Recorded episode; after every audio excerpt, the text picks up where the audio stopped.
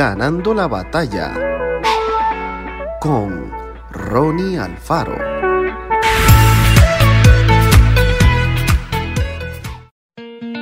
Acuérdate de tu Creador en los días de tu juventud, antes que vengan los días malos y lleguen los años de los cuales digas, no tengo en ellos contentamiento. A veces corremos el peligro de olvidarnos de Dios, nuestro Creador. Al decir acuérdate, el escritor bíblico no se refiere solo a nuestra mente, a lo que sabemos acerca de la Biblia y de las historias que hemos escuchado acerca de Moisés, de David o los discípulos de Jesús. Nos invita a recordar de manera activa. En otras palabras, acuérdate de tu Creador. Cuando nos enfrentemos con la tentación de hacer algo que no le agrada a Dios, porque Él está a nuestro lado y quiere ayudarnos a decirle no al error o a lo malo. Cuando tengamos pensamientos de inferioridad, creamos que no valemos nada y que nadie nos quiere, porque Dios nos abrazará como Padre y nos dirá cuánto valemos para Él. Cuando tengamos que decir si vamos o no a determinadas actividades o si asistimos a ciertos eventos, porque Él quiere lo mejor para cada uno de nosotros.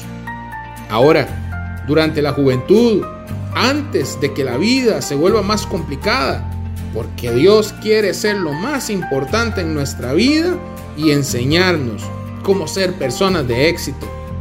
Acordarnos de nuestro Creador es tenerlo en cuenta en todos los aspectos de la vida, ya seas joven o estés más adulto.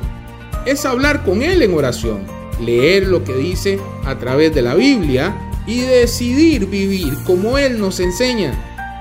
Dios presente en cada cosa que hacemos y decimos. En su famoso libro, En sus pasos, Carlos Sheldon recomienda hacernos esta pregunta para tomar decisiones que agraden a Dios.